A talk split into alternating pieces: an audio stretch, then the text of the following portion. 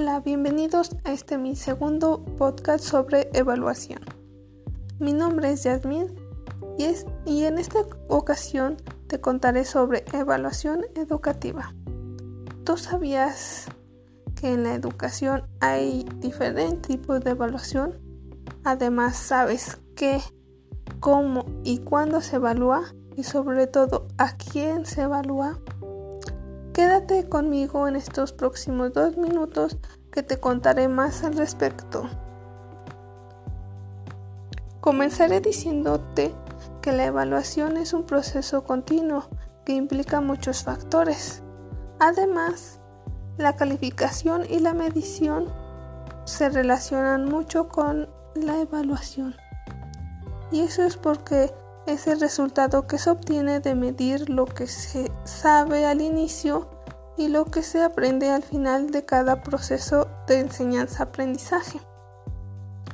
Ahora, ¿quieres saber qué es lo que se evalúa? Pues se evalúa el proceso de enseñanza-aprendizaje en los alumnos, pero también se evalúa el desempeño de los docentes, los programas académicos, la institución, entre otros. Ahora, ¿cómo se evalúa? Pues con un juicio valorativo. En el caso de los alumnos, con la calificación que se obtiene de las tareas, las actividades, exámenes, entre otros. Y en el caso de los docentes, con un modelo centrado en perfil profesional, es decir, en las competencias profesionales. También con el modelo centrado en resultados de los mismos estudiantes. También con el comportamiento docente y la participación reflexiva. Y en los programas se evalúan logrando los objetivos y metas. Y en la institución con el desempeño y el buen rendimiento de los estudiantes, reconociendo el certificado, la calidad de la institución, así como los medios y resultados. Ahora, ¿cuándo se evalúa? Pues se evalúa todo el tiempo, tanto a los alumnos como a los docentes y a la institución.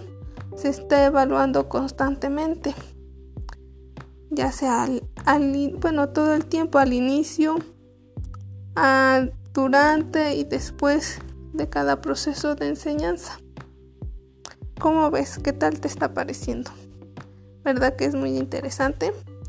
Y como te pudiste dar cuenta o pudiste escuchar, la evaluación es un proceso muy complejo, ya que se requiere la valoración de programas, de docentes, de estudiantes y al mismo tiempo de la institución para lograr mejorar pedagógicamente y tener institución que genere egresados que cumplan requerimientos sociales.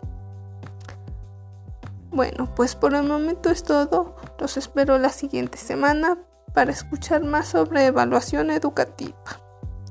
Hasta la próxima. Bye.